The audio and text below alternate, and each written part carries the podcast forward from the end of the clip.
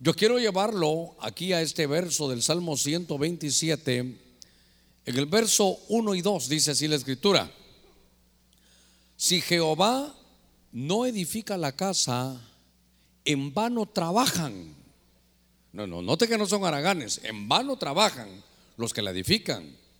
Si Jehová no guarda la ciudad, en vano vigila el guardia. Verso 2. Oiga, en vano es, qué terrible eso, en vano levantáis de madrugada. Dice, y os vais tarde a reposar. No solo se levantan de madrugada, sino también se desvelan, pero todo es en balde comiendo el pan con dolor. Porque Dios a sus amados o a su amado otorgará Dios el sueño. Hacemos una palabra de oración, vamos a orar con todo nuestro corazón. Recuerde que orar no es mental, orar es abrir sus labios y deje que sus labios marquen la necesidad que usted tiene en su corazón. Padre, en el nombre de Cristo, estamos delante de ti poniendo ruegos y súplicas. Y mira tu pueblo que está abriendo no solo su corazón, sino sus labios. Mira el deseo de restauración, mira el deseo, Señor, de recibir ese bautismo por tu Espíritu Santo. Mira el deseo, Señor, de que su casa sea edificada. Mira cuántos, Señor, añoran esa salud, recuperar la salud, recuperar los hogares. ¿Cuántos están orando por los hijos que se han ido? Dios mío, en el nombre de Cristo, cada necesidad ha sido escuchada en el cielo. Lo creemos, Padre, y lo declaramos hecho. Sabemos que para ti no hay nada imposible. En el nombre de Cristo. Padre, gracias. Amén y amén. Gloria a nuestro Señor. Gloria a Dios. Gloria al Señor. Démosle palmas fuertes a Él, Él sea toda la gloria. Muy bien. Note usted que este salmo, y vuelvo a la, a la, carga, pone todo el énfasis, hermano, en el Señor. Porque no se puede edificar la casa. Mire qué cosa. Si el Señor no edifica la casa, en vano trabajan los que quieran edificarla. Si el Señor no cuida la ciudad, de nada sirve, hermano, que, que estén los protectores ahí cuidando y haciendo guardia. Me llama la atención que hay gente, oiga, que sin éxito, hermano, madruga, se levantan de madrugada. Otros que, hermano, se desvelan haciendo, tal vez terminando alguna actividad, pero al final dice que tienen un pan con dolor, pero note usted que están diciendo que lo que necesitamos es que esté nuestro Señor. La Biblia dice que para nosotros, a ver cuánto conocemos de Cristo ya. La Biblia dice, hermano, ahí que separados del Señor, nada podemos hacer. Entonces, no se trata de, de fórmulas humanas, sino de saber que el Señor va a edificar nuestra casa. Si el Señor no está, por eso le decía yo, hermano, qué interesante, qué, qué importante poner las cosas en orden. Por ahí cuando uno estudia dice que el orden de los factores, hermano, no altera el producto, pero aquí se lo altera. Aquí sí lo altera. Porque si nosotros, hermano, y mire gente que se desvela, gente que se levanta tempranito, hermano, de madrugada. Si quiere combinamos las dos, se desvelan, se acuestan tarde y se tienen que levantar temprano. Lo que quieren es trabajar, pero, pero dice que no, que tienen problema, que el pan lo comen con dolor, como que no hubiera éxito, porque lo que necesitan aquí, sobre todo un viernes como hoy, es venir y poder edificar la casa. Yo quiero hablarle de eso, de edificar la casa. Todos hablamos de un renuevo. ¿Cómo podemos obtener, hermano, el renuevo de, que la casa sea edificada? Cuando se habla de edificar la casa, es la palabra en hebreo baná. Y esa palabra, fíjese que aquí la puse en varios, tal vez cinco puntos, o tal vez cuatro puntos que me interesaron. Dice que baná, que edificar es construir. Pero no solo construir, puede ser reparar, puede ser restaurar y aún poner cimientos. Entonces, lo que me llamó la atención y tal vez el punto número uno que debe ser de esa manera es que si no tomamos, hermano, en cuenta al Señor, a pesar de que trabajemos en pos de construir, de edificar, de restaurar, de poner cimientos, no lo vamos a lograr. Que a pesar de que no es gente que no que no trabaje, sí trabajan, se desvelan, se levantan temprano, pero no hay éxito. ¿Todo por qué? Porque tiene que estar el Señor en primer lugar. Queremos bendición en el hogar, el Señor en primer lugar. Por eso, eso, aquí sí, eso ya no lo podemos negociar, hermano. No, no podemos negociar esto. Dice que en vano van a edificar si Jehová no edifica. Entonces el Señor va a edificar nuestra casa, va a construir, reparar, restaurar y poner cimientos. Entonces yo quiero hablarle a usted de que logremos que se edifique la casa. Qué lindo, hermano, es edificar la casa. Fíjese que edificar la casa también tiene que ver con criar hijos más adelante, usted lo va a ver. Entonces, cuando estoy viendo este pasaje, yo necesito que, hermano, que el Señor edifique su casa. Pastor, ¿me puede ayudar? Sí, hasta el pastor puede estar. Si quiere le llamo a un apóstol, un profeta, un evangelista, un pastor y un maestro. Pero si el Señor no está en el asunto, hermano, no, no vamos, no se va a lograr. Entonces yo empecé a buscar cómo, cómo trasladarle a usted, cómo podemos tener un renuevo para, para edificar nuestra casa. Y entonces fíjese que quiero llevarlo a varios puntos que me llamaron la atención porque yo quiero que el Señor, hermano, haga algo en nuestras familias. Yo quiero que, que, vengamos no solo a escuchar un mensaje, sino, sino que se haga realidad, que lo que veamos escrito aquí, no solo lo veamos en otros hogares, lo veamos en el nuestro. Que las promesas que Dios da las podamos, hermano, experimentar. Por ejemplo, si usted tiene hambre, hermano, va con un hambre, pero aquellas hambres tremendas, hermano de aquellas que nos dan ya como a la una de la tarde los domingos de ayuno, ¿verdad? Usted ya no me mira a mí como el pastor, lo que me mira hasta con cara de hamburguesa, ¿verdad, hermano? Ya, ya usted, uno tiene un hambre tremenda. Pero saliendo con hambre, había venido usted sin dinero y de pronto un hermano le dice, hermano, ¿sabe qué? Lo voy a invitar a comer. Lo voy a llevar a comer un churrasco. Es más, no uno, dos churrascos. Y cuando ya va subiéndose al carro, no tengo carro, yo lo llevo, hermano. Es más, no dos, tres churrascos los voy a invitar. Usted dice que es lindo, que hay gloria a Dios. Pero eso no se compara a estar ya sentado partiendo la carne, hermano. Una cosa es la promesa y otra cosa es experimentar, hermano, la, la promesa. Qué lindo que el soltero que está enamorado, la persona que, que espera que le diga nos vamos a casar, eso lo va a llenar de gozo. Pero más lindo, hermano, es el momento ya del casamiento. Pero darme a entender. Lo que yo quiero no solo es vivir de promesas y promesas. Yo quiero y no quiero poner las promesas al estilo de Marta. No de la hermana Marta que está en la par suya. No, de la Marta de la, de la Biblia. Cuando el Señor le dice, mira, tengo una solución a corto plazo. ¿Dónde pusiste a Lázaro? No, Señor, ya, ya, mira, yo no, yo no, la verdad, Señor, yo no dudo. Yo sé que tú lo vas a resucitar en el día postrero. Mire, hasta allá mandó a largo plazo. Yo creo en eso, yo creo en tu palabra y sé que lo vas a resucitar en el día postrero.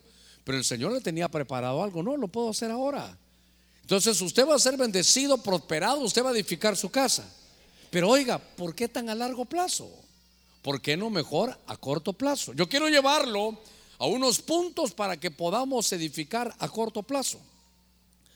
En el libro de Éxodo, venga conmigo al segundo libro de la Escritura. En el capítulo 1, en el verso 21, todos los versos se los voy a leer en la Reina Valera actualizada. Éxodo capítulo 1, cuando lo tenga dice amén. En el versículo 21 dice, esta versión que manejo dice, y sucedió que por haber las parteras temido a Dios, él prosperó sus familias. Fíjese qué cosa. Y sucedió que por haber las parteras, teniendo ellas temor de Dios, Él prosperó sus familias. Entonces quiero detenerme un ratito aquí. El segundo punto que quiero trasladarle es que yo quiero que Dios edifique, restaure, que, que Dios prospere su familia. Qué lindo hermano es vernos todos prosperados. ¿Cuántos decimos amén a eso? Pero lo que me dice ahí es que había una situación tan tremenda porque Faraón había puesto un decreto que todos los que nacieran varones en aquellos días deberían ser lanzados, hermano, al, río Nilo. Había, se había decretado, había una, una agenda puesta por Faraón para matar a los niños.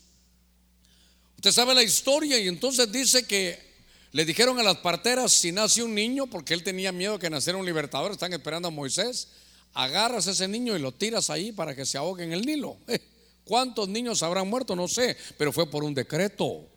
Fue porque esa era la ley de Faraón en aquel tiempo. Sin embargo, las parteras, cuando a ellas les tocaba, hermano, que una mujer iba a dar a luz y venía un, niño, ellas sabían del decreto, sabían de la agenda que se estaba manifestando en esos tiempos. Pero entonces dice que ellas tenían temor de Dios. Diga conmigo, temor de Dios.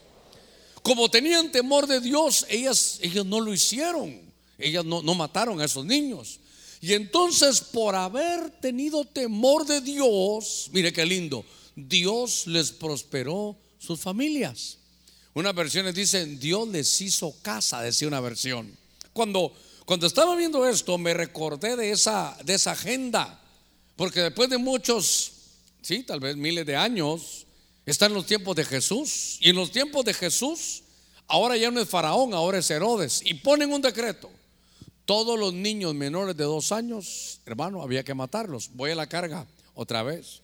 Una otra vez, una agenda, un decreto de hermano gubernamental hablando de poder matar niños. Y todo era porque ahí iba a estar Jesús. Entonces me pareció que había agendas que había que se van a poner decretos. Usted sabe en muchos países cómo están aprobando el, eh, destruir, hermano, a los niños. Están aprobando los abortos y ese tipo de situaciones. Pero me llamó la atención que el punto tal vez no es hablar de, de qué hacían otros con los niños, sino el punto es que las parteras que eran del pueblo de Dios, las parteras hebreas, ellas tenían temor de Dios. Ya dijeron, eh, no importa lo que estén diciendo ellos, pero, pero yo no tengo corazón para eso. Nosotros no vamos a poder hacer eso. Entonces le llegaban a preguntar, ¿por qué ustedes no hicieron algo? Y le decían, es que las mujeres hebreas son tan rápidas que ellas ni necesitan de parteras, ellas tienen a sus hijos. Pero ellas estaban, hermano, quitándose el problema porque ellas tenían temor de Dios. Entonces dice aquí que por haber tenido temor de Dios, Dios les prosperó, hermano, su, su familia. Mire, el martes pasado hablamos un poquitito de algo que hemos predicado por algunos años anteriores, diciendo, ¿se recuerda usted que Abinadab tenía el arca del pacto? La tuvo 20 años y no pasó nada. Y que aquel Obededom en tres meses, un plazo tan cortito, y a Dios lo estaba bendiciendo. Porque yo quisiera, hermano, que, usted tomara esta noche la decisión de decir, Señor, lindas son tus promesas, pero yo ya quiero verlas conmigo. Yo quiero experimentarlas. Y entonces Dios dice, sí, yo te voy a edificar casa, te voy a construir, voy a restaurar, voy a reparar, voy a poner cimientos, la voy a prosperar. Pero entonces se ve que tuvieron temor de Dios. Y mire qué lindo en el mundo espiritual. Dijo Dios, como tienen temor de mí, como hay un temor genuino, yo le voy a prosperar su familia. Mire qué lindo eso. Entonces Dios va a prosperar nuestra familia si hay temor de Dios. Ahora, cuando estoy viendo esto, yo digo, hermano, déjeme, déjeme presionarlo un poquito, llevarnos, hermano, ahí porque hay gente que trabaja, que se desvela, madrugan, buscan, hermano, qué hacer, pero, pero no les llega la prosperidad. Yo me detendría un poquitito y pensaría, voy a, voy a repasar mi vida. ¿Qué pude haber hecho faltando al temor de Dios? ¿Dónde en algún momento perdí el temor de Dios? Porque, claro, aquí esa es la historia que mataban niños. Algunos al nacer, otros hermanos después de dos años. Y usted sabe que ahora esas agendas se quieren repetir y cuando el niño esté ahí en el, en el vientre quieren matarlo. Pero entonces cuando trabajan, se desvelan, hermano, madrugan. No es gente aragana lo que está, hermano. Entonces yo digo, aquí mi Biblia dice que si hay temor de Dios, entonces Dios va a prosperar mi familia. Diga conmigo, prosperar. Entonces había que revisar. ¿Cuántos años llevaremos en el Evangelio? Yo no sé, pero, pero yo ya no quiero un Evangelio a largo plazo. Yo quiero que las promesas de Dios, si aquí dice que si hay temor de Dios, nos van a prosperar. Yo digo, Señor, mándame ese espíritu de temor de Dios. Usted ha leído que, que, hay siete espíritus de Dios. En Isaías capítulo 11, en el verso 2, ese cierra, empieza a hablar del espíritu de Jehová, de consejo, de sabiduría. Pero el último es temor de Dios. Que Dios ponga en nosotros, hermano, esa, ese es una especie de como de un espíritu como de santidad, de, de, agradar a Dios, de, de saber que si hacemos algo el Señor está viendo ahí. Eso se llama temor de Dios. Y entonces cuando hay temor de Dios, Dios decide prosperar nuestras familias. Muy bien. Déjeme, yo quiero manifestarle todo lo que pude ver para, porque yo quiero que usted tenga una casa, hermano, bendecida, prosperada. En el primer libro de Samuel, capítulo 2, verso 35, fíjese que el Señor habla y dice en ese verso, y yo me suscitaré, yo me proveeré, si usted quiere, un sacerdote fiel. Y dice ahí que haga conforme a mi corazón y a mi alma. Y oiga, y yo le edificaré casa firme y andará delante de mi ungido todos los días. ¿Qué es lo que está pasando aquí? Lo que está pasando es que había una casa sacerdotal que había tenido todas las promesas de ser bendecido. Le hablaba Dios a los sacerdotes y les decía, ¿saben qué? Sobre sus labios voy a poner sabiduría. Cuando Dios iba a dar un, fluir hermano sacerdotal era que el sacerdote siempre tenía sabiduría en sus labios. Y dice, ¿sabes qué? La gente te va a buscar y tú vas a tener un espíritu de consejo. Le decía a los sacerdotes, y saben que por servirme a mí, mire qué lindo, van a comer de lo mejor de la tierra. No solo está hablando de bendiciones espirituales, aún imagínense, comer de lo mejor de la tierra. Entonces, habían unas promesas, pero de pronto, aunque este no es el mensaje, usted recordará que Elí, Ofni, Fines, que era la familia sacerdotal, Dios dice, yo les voy a dar, les voy a dar esto, les voy a dar el otro. Pero cuando Dios mira cómo se comportan, la Biblia dice, yo había dicho, mire, esto llama la atención. ¿Se recuerda que hay un, pasaje que dice que Dios no es hombre para que mienta? ¿Qué más dice? Ni hijo de hombre para qué? para que se arrepienta. Y en ese pasaje dijo, yo te había dicho que ibas a tener esto y el otro, pero lejos esté de mí eso. Entonces yo digo, bueno, ¿se arrepintió Dios? Le preguntaba, Señor, ¿y aquí cómo, cómo concatenamos esto? No, no fue que Dios se arrepintió, fue que a los que Dios les había dado eso, hermanos, se, se prostituyeron.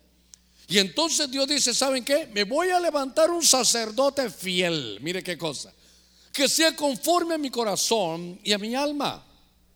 Y entonces me llama la atención porque lo está profetizando. Y entonces dice, y yo, esto es lo hermoso, no dice que alguien más, dice Dios, y yo le edificaré casa firme.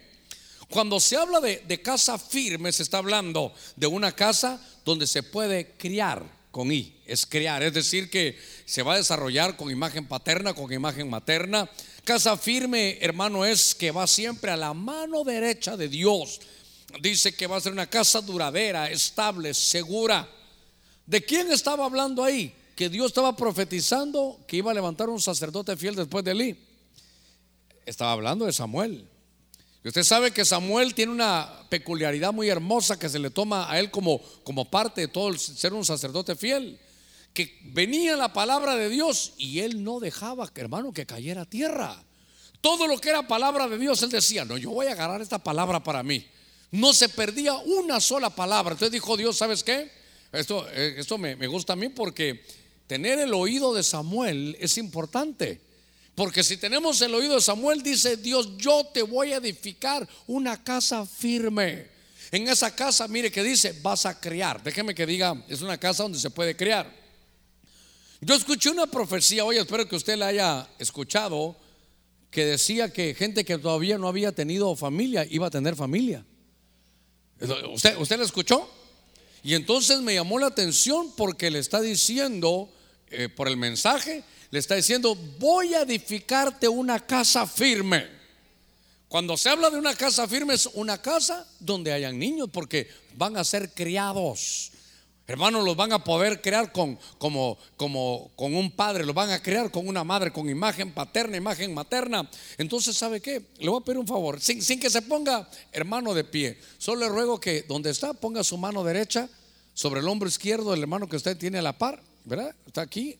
No le estoy diciendo que lo abrace, claro, si es su esposa, si es su hija, abrácela. Pero si no, unos en la bulla y otros a la cabulla, usted sabe cómo es esto, ¿verdad? Alguien dirá, algún jovencito ya será de Dios esto, ¿no? No, no, estamos aquí en la casa del Señor y tenemos temor de Dios. Diga conmigo temor de Dios. El que tiene temor, eh, hermano de Dios en su casa, ¿qué es lo que hace Dios? ¿Eh? Le prospera a su familia. Entonces voy a, yo quiero que hagamos una oración. Pero yo quiero que ore por su hermano ahí a la par. Dale una casa firme a mi hermano. Vamos a orar. Padre, en el nombre de Jesús. Estamos poniendo, Señor, nuestra mano sobre el hombro de la persona que tú has decretado esta noche que sea aquí a la par mía. Señor, yo te pido que pongas sobre él una casa firme. Eh, Señor, que vaya a tu mano derecha, que sea una casa duradera, estable, segura y que pueda criar hijos, todo de acuerdo a tu buena palabra. En el nombre de Jesús. Gracias, Señor. Amén y amén. Gloria a Dios. Gloria al Señor, gloria al Señor. Démosle palmas fuertes al Señor. Mire, hoy fue una tarde de estar atendiendo a muchos de los hermanos y una de las hermanas que llegó con su esposo me estaba contando, pastor, a mí me habían dicho que no podía tener bebés y solo teníamos una hija. Y entonces, oiga, tal vez lo voy a decir el, el domingo que nos toque ahí con los niños, pero cuando había que presentar niños, Dios me había hablado que tuviera fe, que le creyera su palabra. Y entonces, hermano, algo dijimos, estamos en el templo anterior, y la hermana sin hijos y pasó. Entonces usted sabe que pasan las madres cargando, y ya pasó así, mire. Entonces los hermanos se le quedaron viendo y dijeron, Dios mío, en cada iglesia hay alguien que le patina un poquito más que a otros, ¿verdad? Entonces la hermana pasó y así. Y le preguntaron, hermana, ¿y usted? Es que Dios a mí me va a dar. Ahorita vamos a orar, pero sí, pero yo ya le creo a Dios. Y hermano, mire cómo Dios honra la fe. Cómo Dios honró la fe. Démosle palmas fuertes al Señor. Gloria a Dios. Gloria a Dios. Gloria a Dios. Mire cómo premia la fe, porque hermano, es, es un... Da, da pena, ¿verdad? Hacer eso. Se imagina que en un lugar digan, pasen aquí todos los que tienen vista 2020. Y pasan todos. Y me, se imagina que yo voy ahí de colado, hermano. Usted dirá, pastor, aparte que ya no mira bien, ya no oye bien tampoco, ¿verdad? Pero eso, es, eso daría pena, hermano. Como que en un concurso dijeran, todos los que miden 1,80 pasen para acá y yo pasara también, hermano. Entonces, me van a decir, usted es el, la mascota de algunos de los que vienen aquí con todos estos, ¿verdad? Pero la hermana pasó así, hasta como que fuera cargando a su bebé, hicieron la oración y hasta, hermano, como que fuera el rey león, lo levantó. Ahí, ahí estaba. Lo tremendo es que Dios vio eso. Y Dios dijo, ¿te has atrevido a creer mi palabra? ¿Te has atrevido a ponerte ahí? Mira mi corazón como, como lo tienes tú con esa alma que tienes. Y Dios permitió que tuviera su bebé. Mire, ahora Ahora, su hija tiene como 10, 11 años, tal vez un poquito más, tal vez no, tal vez tendrá más, unos 14 años. Y ahí está sirviendo en la iglesia. Yo no sabía la historia. Y me estaban contando. Entonces, hermano, la bendición del renuevo de su hogar es para corto plazo. Te voy a dar una casa firme. Mire qué lindo, casa firme.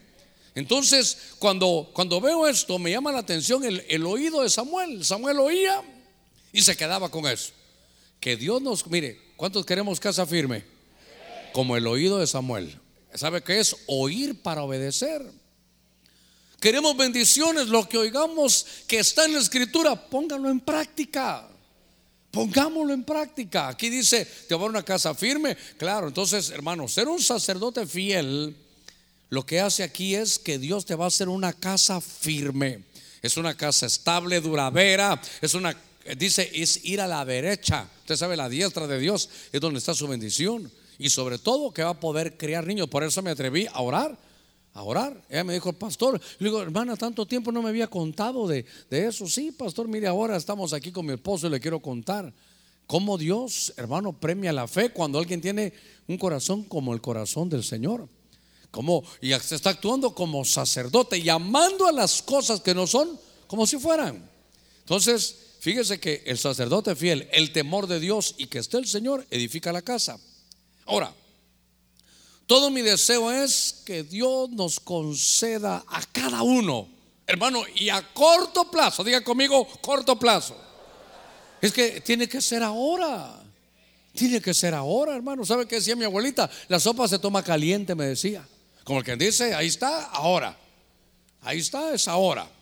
Entonces, yo quisiera que usted viera conmigo cómo estos personajes tuvieron una actitud. Y por esa actitud dijo Dios, te voy a hacer una casa firme. Ah, tienes temor de Dios, te voy a prosperar tu familia.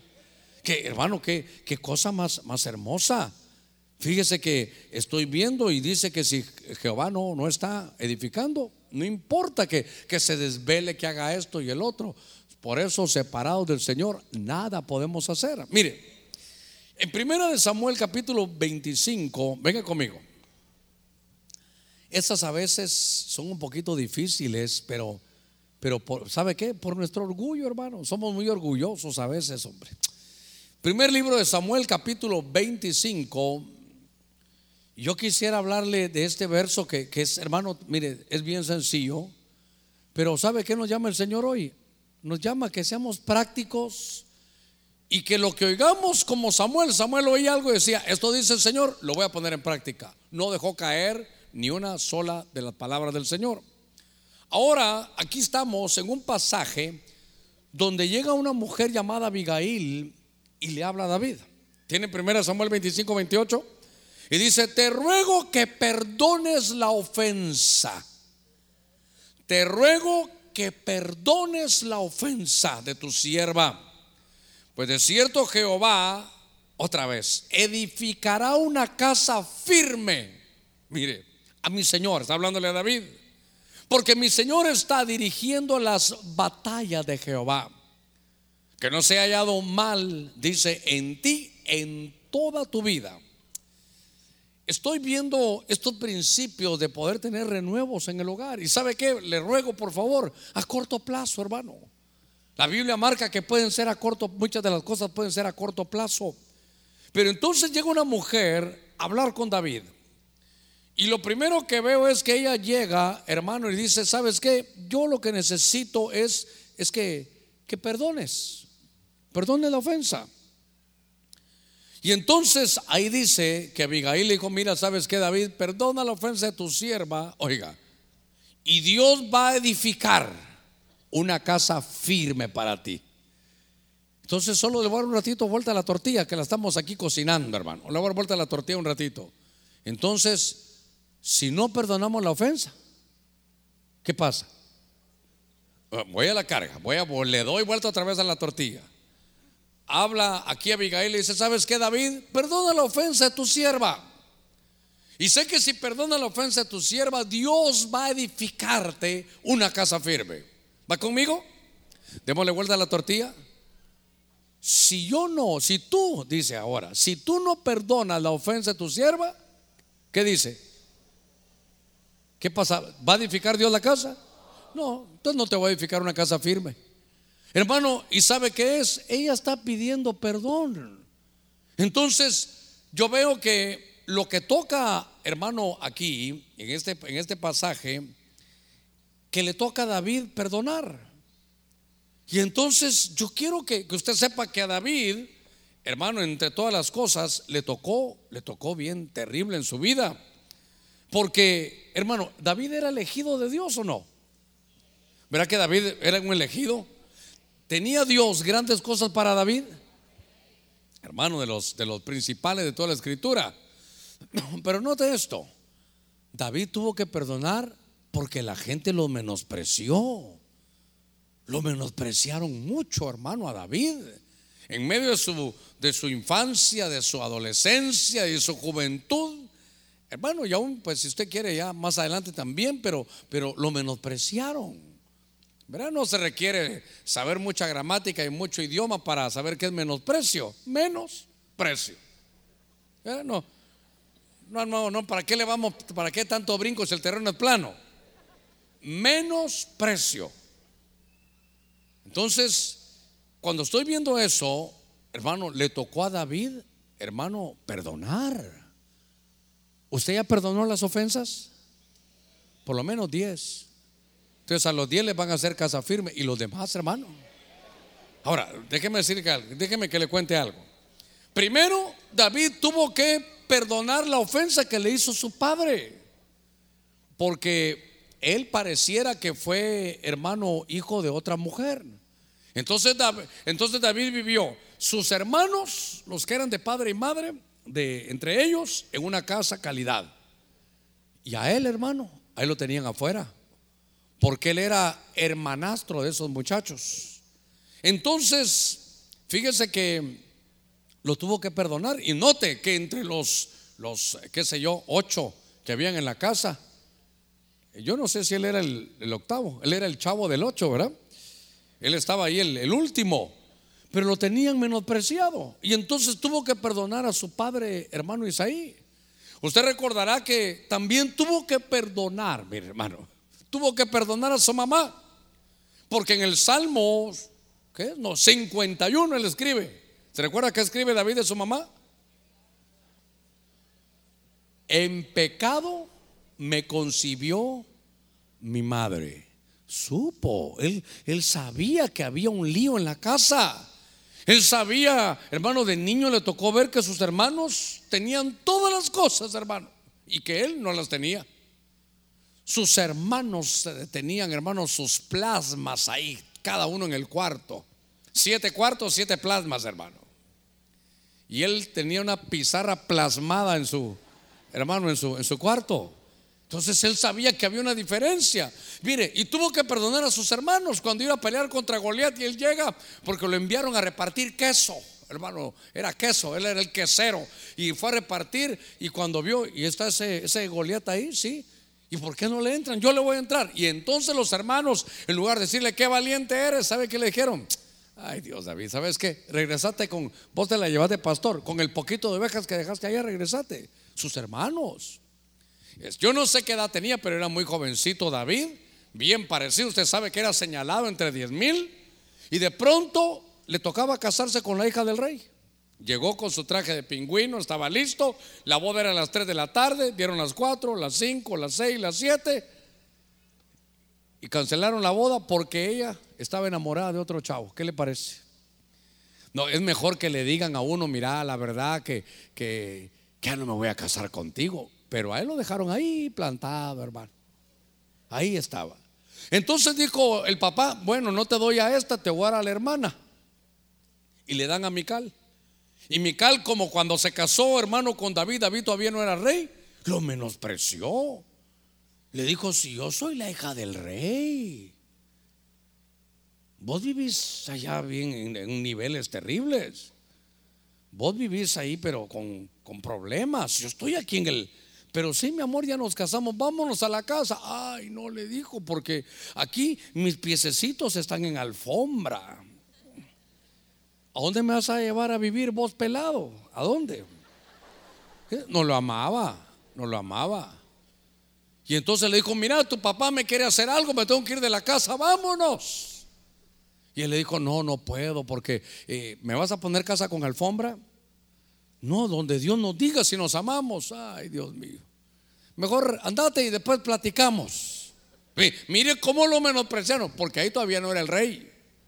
Ahí todavía, hermano, pasaba desapercibido. Ah, lo van a llegar, hermano, a ungir. Usted sabe la historia. Y entonces llega, hermano, se recuerda, llega el profeta Samuel y dice: Mira, Isaí, tú eres Isaí, sí. Te cuento algo. Uno de tus hijos es rey es el nuevo rey de Israel. Vengo a ungirlo de parte de Dios. A ver, tráemelos a todos, hermano. Y entonces ya, este grandote, este hermoso, este tiene ojos de perro samoyed, está lindo este, este muchacho, así está calidad. Y cuando le iba a ungir, Dios le dijo, ese no es. Pero si es el primogénito, que, que muchachón. Hermano, Ahí quería ungir y no dijo Dios, no, no es ese, no es ese. Pero Señor, mira qué grande. ¿Se recuerda lo que dijo el, Señor? No juzgues por fuera. Pregúntele a Isaí, ¿tienes un otro hijo? Sí, ¿dónde está? Ah, está cuidando las ovejas. Ese es tráelo. Entonces, hermano, todos los menospreciaron. Su papá, su mamá, sus hermanos, el profeta Samuel las dos chavas, Merab, Mical, eh, si me quedo aquí, hasta por eso es que está Naval ahora, hasta Naval, hermano, lo ya ya como rey ya lo estaban menospreciando. Entonces la vida de David, ¿sabe qué? Fue de que le tocaba perdonar. Hermano, ¿lo han menospreciado usted alguna vez? Mire, me, me tocó una vez, pero solo fue un ratito. Nos mandaron, nos invitaron a un lugar a predicar. Y entonces un hermano iba pues vestido así con un pantalón que no era hermano de, esos jeans. Y él iba ahí manejando. Y entonces íbamos como cuatro, pero íbamos en tenis, hermano, unas camisetas. Y como no nos conocían, hermano, el que nos está invitando, al hermano que nos iba acompañando, que hermano, al que iba de chofer, le dijo, usted es el hermano Germán, venga por acá. Y cuando íbamos todos, no, no, ustedes, ustedes quédense allá, yo quiero hablar con él. Y entonces fíjese, y el otro quería hablarle, espérese hermano Germán, le quiero decir algo. Y yo allá diciendo, bueno, me dije yo, ¿verdad? Por estas fachas que vengo ya no me hacen caso. ¿Lo han menospreciado usted alguna vez? A ver, ¿cuántos alguna vez nos han, hermano, menospreciado? Las, aquí entre nos, la suegra no lo menospreció cuando lo conoció a usted. O dijo la suegra, venga para acá, usted va a ser mi yerno, gracias por este yernazo que me ha dado. Sé que él va a ser algo hermoso, ¿no? O dijeron,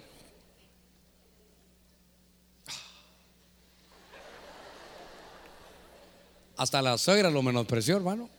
Ahora, ¿qué consejo está dando Abigail? Abigail está diciendo, ¿sabes qué? Perdona la ofensa y Dios te va a edificar una casa firme. Le doy vuelta a la tortilla. No, no, hermano, no perdones la ofensa y Dios no te va a hacer casa firme. Hermano, le voy a decir algo. Hoy es un día. ¿Qué día es hoy? Viernes, viernes, viernes. ¿Qué estoy haciendo? Lo estoy preparando para el domingo. ¿El domingo qué nos toca? Santa Cena. ¿Y va a perdonar o no va a perdonar? Porque mire, yo soy el que hermano, tomemos Santa Cena, pero yo digo, Señor, ¿no será? ¿No será que, que, estoy fallando yo? Y sí, tomemos Santa Cena y tal vez no explico bien. Y ahí están muchos, hermanos, gloria a Dios, está sirviendo la Santa Cena. ¿Y tienen problemas con un hermano? Si no perdonamos la ofensa, Dios no nos va a hacer una casa firme. Ahora, ahora vamos a los líos de la casa. Vamos a los líos de la casa. Porque esto es familiar. Tiene lío con su esposa, perdónela. Te hizo los, frijoles fríos y duros. Te estaba probando los dientes, tal vez, a ver cómo estaban, hermano. Tuviste problema con uno de los hijos, perdona, porque es eh, que me pida perdón. No, hermano, ¿sabe qué es lo lindo? Retomemos de nuevo la comunión otra vez. Si perdonas la ofensa, te van a hacer una casa firme. Entonces, ¿sabe qué? Hoy que lleguemos, ya no podemos estar de que, hermano, del culto, y como estamos mal con uno de los hijos o, tal vez con el esposo, el cónyuge, eh, vas a comer, mm, vengo lleno de la palabra de Dios. Eh, mi amor, ¿todo está bien? Pero ya estamos arreglados. Mm. ¿Cuántos queremos que Dios bendiga nuestros hogares? Perdonemos las ofensas. Perdonemos las ofensas. Mire, entonces, ah, ya que hay una cosa linda, pero tal vez el tiempo me está avanzando mucho. Pero mire lo que le dijo ella. Te ruego que perdone la ofensa de tu sierva, pues de cierto Jehová edificará una casa firme a mi Señor. Pero oiga, otra razón. Porque mi Señor está dirigiendo las batallas de Jehová. ¿Sabe qué dice? Dios, aquí hay otro punto, en ese mismo verso. Dice, Dios va a edificar casa firme. Una versión dice, pues tú peleas las batallas del Señor. Otra versión dice, Dios te va a edificar una casa firme porque tú luchas por la causa del Señor. Mire, yo estaba leyendo eso Hermano, y sabe que hay una, una corriente que se mete un poquitito a veces entre las filas de las iglesias, los corredores de las iglesias y hasta de los pastores. Y entonces mucha gente dice, fíjese que mientras más me metí yo a pelear las batallas de Dios, fíjese que me fue peor usted. Entonces, ¿qué aconsejas? Ah, yo voy a hablar con Satanás. ¿Y qué le vas a decir? Mira, Satanás, ni yo me meto contigo, ni tú te metas conmigo. No sé, hermano, yo te lo digo sonriendo, pero, pero yo conozco gente así.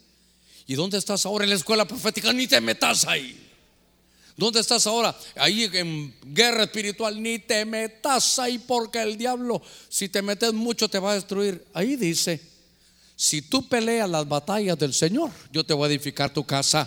Si tú estás en medio de las batallas, en los asuntos de Dios, Dios va a edificar tu casa. Démosle palmas fuertes, hermano nuestro Señor. Gloria a Dios. Qué lindo esto. Entonces, peleemos las batallas y Dios te va a edificar casa firme. Bueno, pregúntale que está en la par suya, ¿ya perdonaste?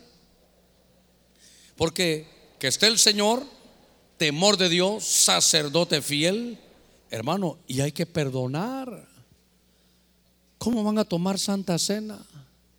Un pastor molesto con sus ovejas, hermano, ya estaba molesto porque vio que se estaban ahí peleando y peleando y el, domingo las vio, aleluya, gloria a Dios, tomando santa cena. Entonces la llamó a las dos y sabe que les dijo, ¿cómo es posible? Mira, estaba molesto. Que se traguen la santa cena, les dijo. Dios mío, dije ese pastor, sí estaba, pero terrible. Nos toca santa cena. ¿Cómo hay que tomarla? Perdonando. ¿Y qué gano yo, pastor? Pues por lo menos le van a edificar una casa firme. Yo creo que hay como un incentivo. Yo, hermano, yo quiero que usted sea bendecido. Yo quiero que usted, mire, mire, le voy a decir algo. Yo quiero que muchos de ustedes ya dejen de alquilar. Y entonces, pastor, Dios le va a edificar una casa firme, una casa propia, una casa así, pero deben de perdonar y pelear las buenas batallas de Dios. Ese es mi deseo. Ahora, hermano, él tiene que perdonar, pero ¿qué tal pedir perdón? Si en algo te ofendí, así a veces piden, ¿verdad? Los hermanos, es que a todo hermano le quieren poner música. Ya se me acercó una hermana que me dijo, eh, pastor, sí hermana, ¿ha oído esa canción? ¿Cuál hermana? Pastor, pastor, si puedes tú con Dios hablar. Hermano. Yo digo, Dios mío. Por eso es que no se edifican las casas, ¿verdad? Génesis capítulo 33, verso 16. Pregúntale si alguna vez he dejado de diezmar. Vamos a ver, ¿qué íbamos después de que viniera esa unción de cantante, hermano? Que Génesis, mire esta, Génesis 33, 16. Busque conmigo primer libro de la escritura, Génesis capítulo 33, verso 16. Este es lindo este pasaje. Cuando lo tenga dice amén. Aquel día regresó Esaú por su camino a Seir. Verso 17. Entonces Jacob se dirigió a Sucot. ¿Y qué hizo ahí? Edificó ahí una casa para sí, una casa para él. Hizo también cabañas para su ganado, por eso llamó el nombre de aquel lugar Sucot. Oiga lo que pasó aquí. Aquí hay una lucha, hay una pugna. Aquí hay dos, dos sentimientos encontrados.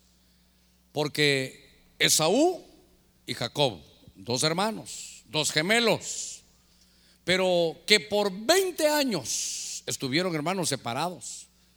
Porque Esaú se llenó de, amargura, se amargó.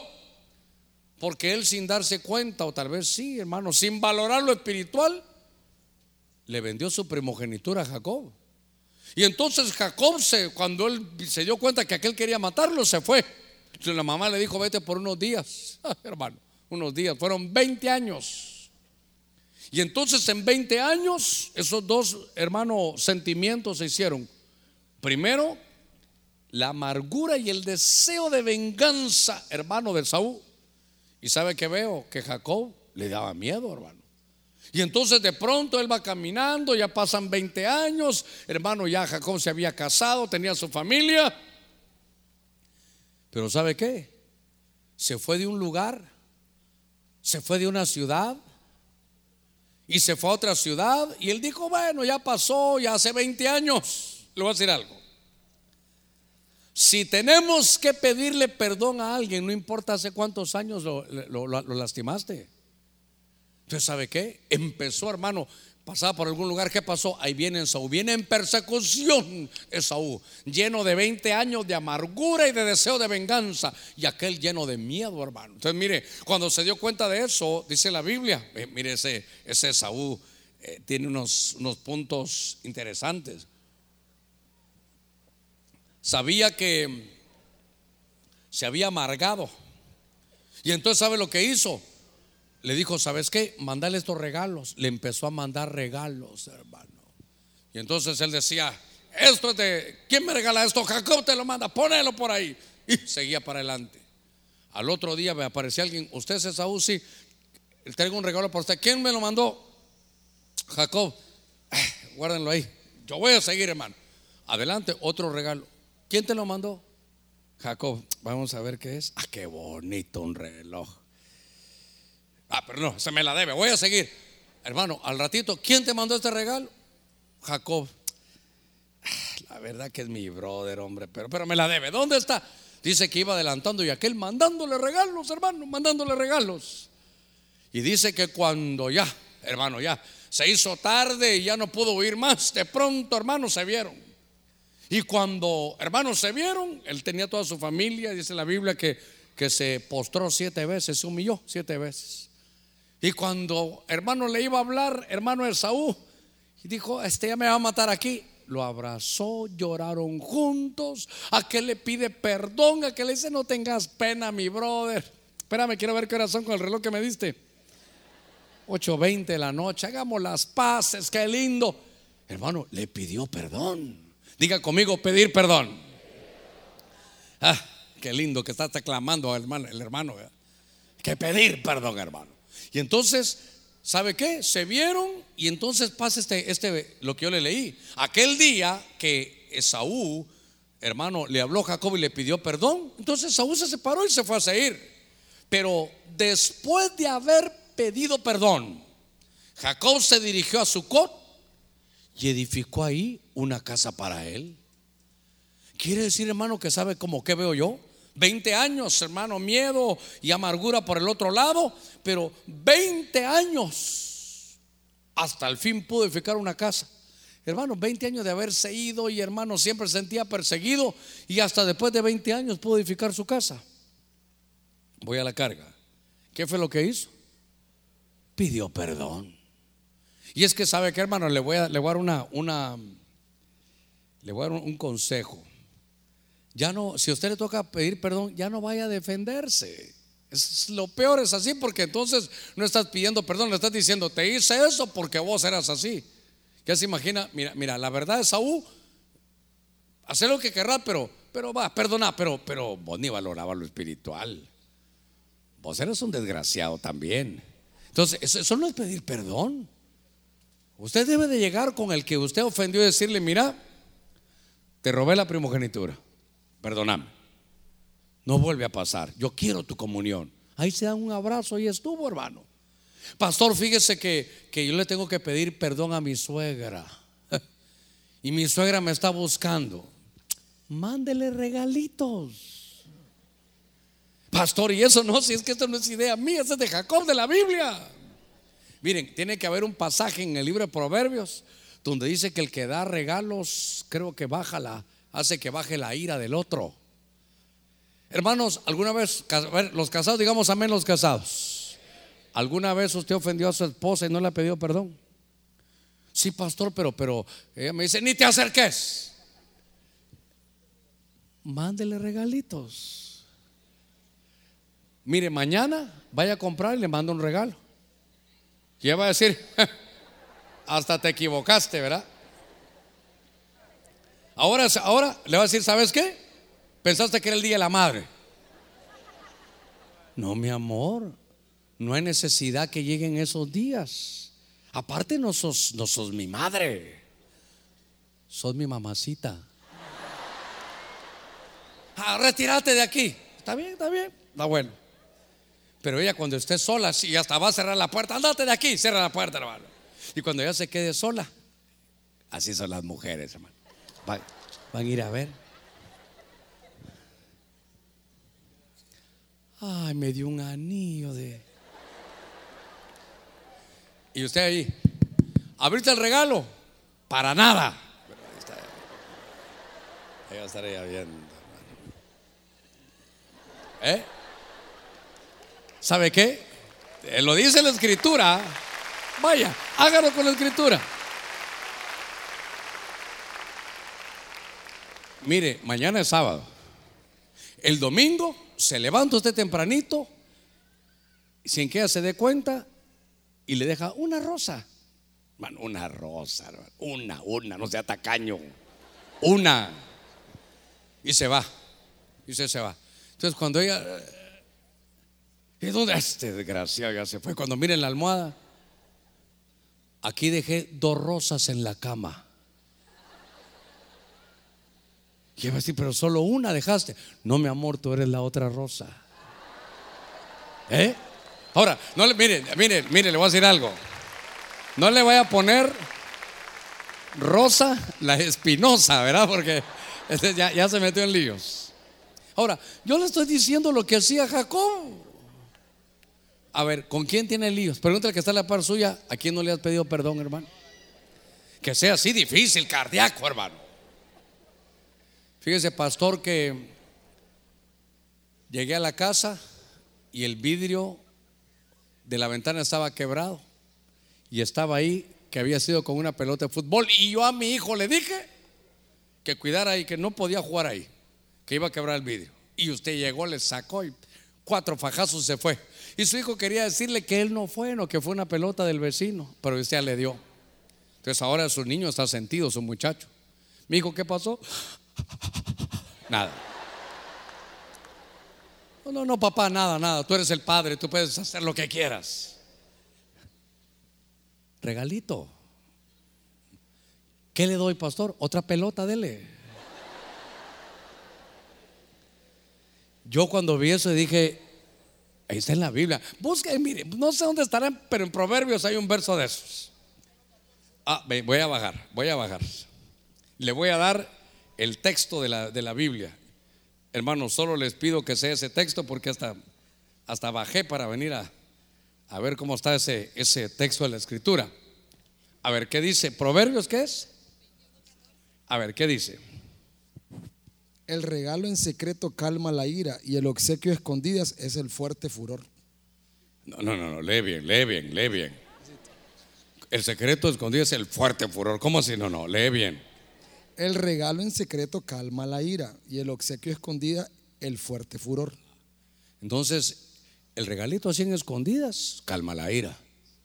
Es que ayer veniste tarde, pero qué bonito está el anillo, de verdad que. ¿Eh?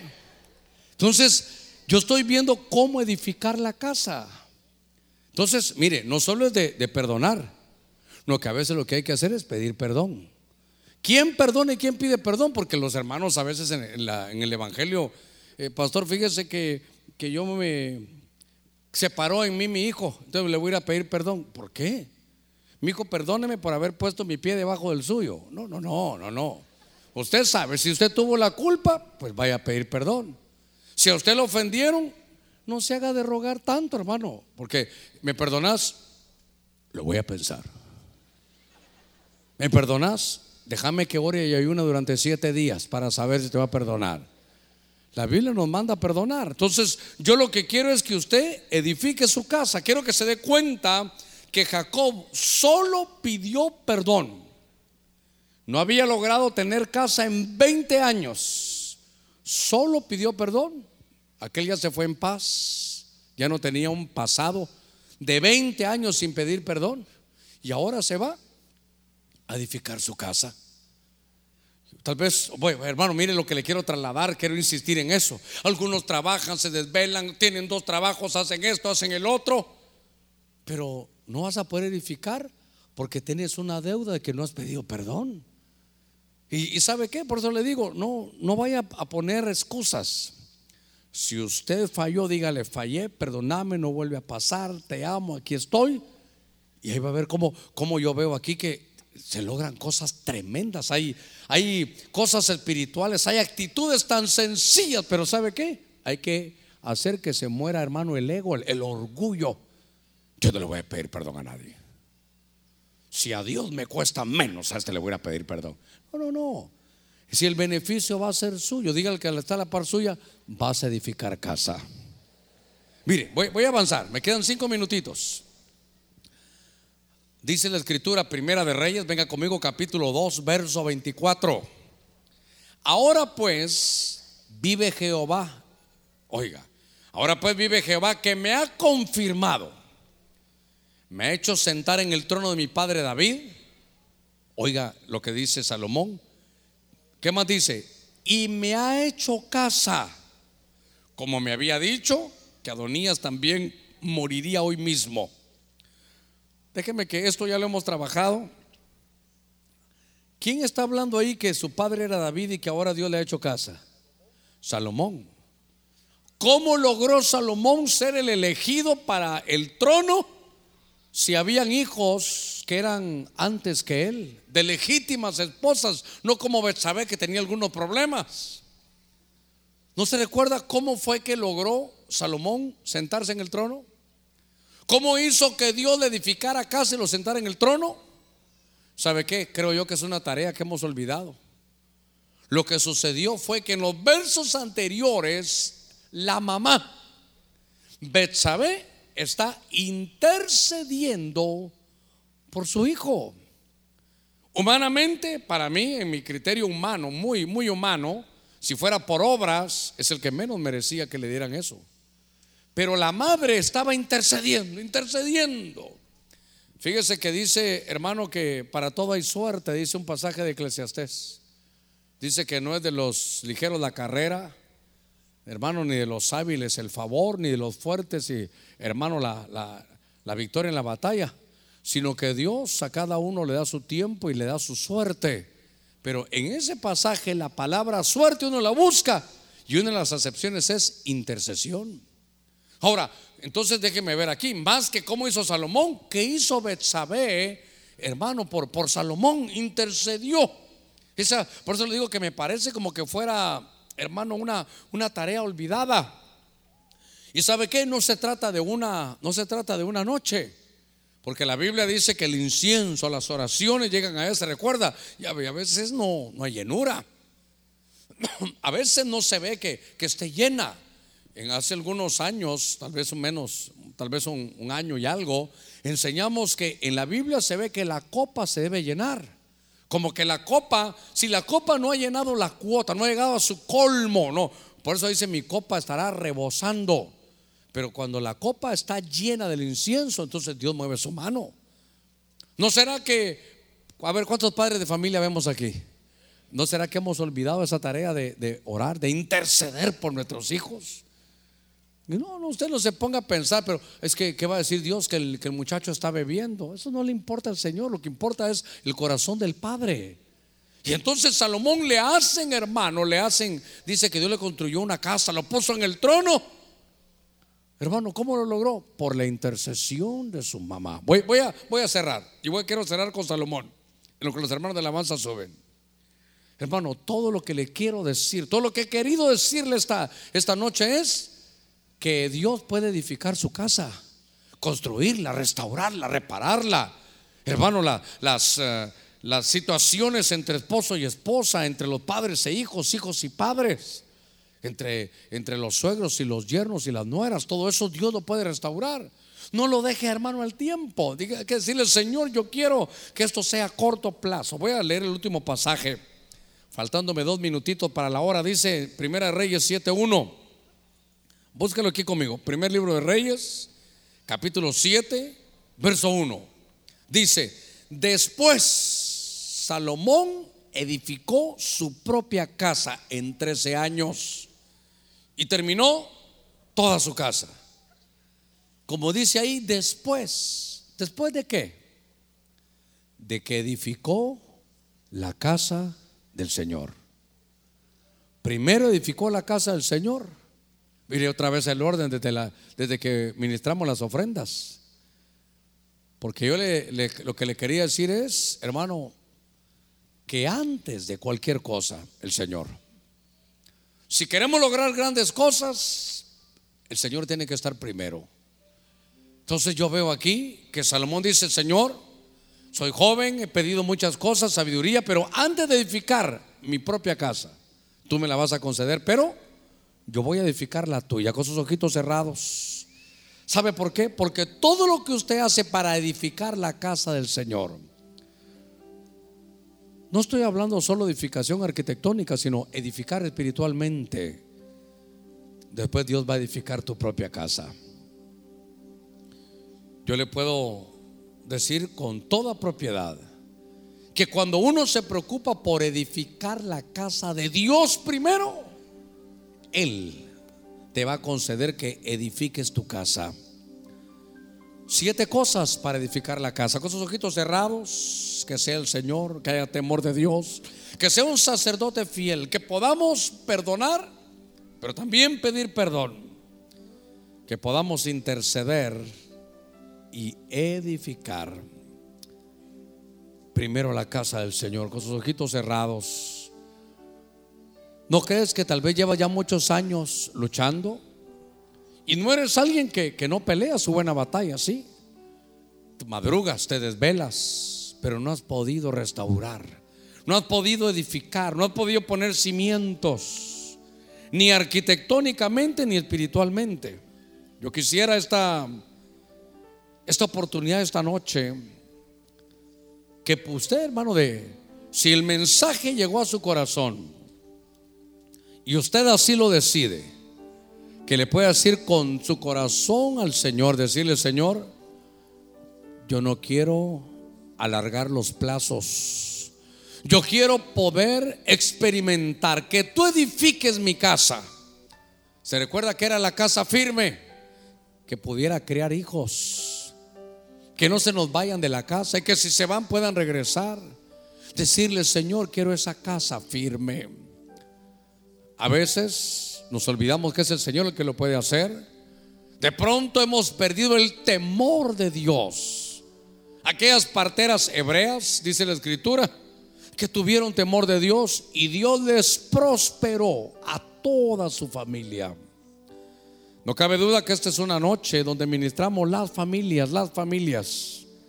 Porque a veces puede ser uno como un David, como un Salomón, y tal vez brillar en el reino y tal vez tener actitudes y dones del Espíritu hermosos, pero nuestra casa está en problemas. Estos viernes son para poder restaurar nuestros hogares. Edificar significa restaurar, reparar, poner cimientos, aún levantar. Yo creo que Dios tiene todo en su mano y nos ha traído para que todos aquellos que quieren acortar el plazo y ver la promesa cumplida en usted, pueden oír la palabra como le escuchaba Samuel y no dejar caer a tierra ninguna de sus palabras. Que Dios me permita a mí como un predicador esta noche poder llegar a su corazón. Porque Dios conoce que mi deseo, hermano, y mi gozo será cumplido cuando vea que no uno o dos, sino que todos podamos experimentar la promesa de Dios. Tenemos un tiempo maravilloso para poder ministrar esta noche. Yo le ruego que, que pueda cerrar sus ojos y abrir sus ojos de adentro y ponerse, hermano, en transparencia con Dios. ¿Cómo está tu casa? ¿Cuántos años estás esperando para que, se vea la bendición, la restauración y la prosperidad? Yo no sé qué te puede hacer falta. Puede hacer falta que el temor de Dios. Puede ser que te haga falta perdonar. O como Jacob, pedir perdón. Pedir perdón. Es, es una manera hermosa de que Dios acorte los plazos no quisiera que se colapsara un poquitito el tiempo y, pudieras en estos días poder ver cómo Dios va a operar. Pero hay cosas que tú tienes que hacer. Voy a hacer una primera invitación. ¿Habrá alguien que quiera recibir a Cristo? Porque en vano edifican los trabajadores si el Señor no edifica tu casa. Lo primero es tener a Cristo. ¿Habrá alguien que quiera recibir a Cristo? Lo voy a rogar a toda la iglesia. Que nos pongamos de pie en esos últimos minutos. No se vaya igual, no, no corra. Mire, es bien, bien temprano esta noche. Faltan como 22 minutos todavía para las 9. Pero Dios no quiere que te vayas igual. Tú piensa cómo estás delante del Señor. Puedes desvelarte, puedes tener dos trabajos, puedes hacer muchas cosas, pero, pero si Jehová no está, si Dios no está, si Cristo no está, en vano trabajarás, te desvelarás, te dormirás tarde, tendrás muchas cosas que hacer pero vas a ver que vas a comer pan con dolor. Pero Dios concede el sueño a sus amados. Dios concede el sueño a sus amados. ¿No quisieras esta, esta noche decirle, Señor, voy a obedecer tu palabra? quiero acortar los plazos. Yo me gozo en la promesa, pero quiero ver las promesas cumplidas. ¿Habrá alguien más que va a recibir a Cristo? Yo le ruego que donde está venga rápidamente a recibir a Cristo. Los que se quieran reconciliar, vuelvan aquí al Señor. Y quiero extender la invitación para decirles si llevas ya mucho tiempo y tu casa no ha prosperado y estamos bajo una unción de, de ser prosperado por la palabra, ¿no será que has perdido el temor de Dios? Pastor, en lo, en lo que hablamos, yo le decía, ¿cómo, ¿cómo se pierde el temor de Dios? Habían, yo dijera que si esa agenda la trajéramos ahora, sería aprobar el aborto. Tal vez en medio de tu juventud hiciste cosas, derramaste sangre inocente. Tal vez perdiste el temor de Dios y ahora prestas tus ojos para ver otras cosas. Ya no importa. Hermano, ¿qué fue lo que sucedió? Lo que importa es que le diga, Señor, yo quiero recuperar el temor de Dios. Y sabe la bendición, es un espíritu el temor de Dios. Dice Isaías capítulo 11, verso 2, que Dios da espíritu de temor de Dios. Hay que decirle, Señor, fíjate que hice cosas tan terribles que quiero que me perdones, pero quiero tener temor de Dios. ¿Sabes?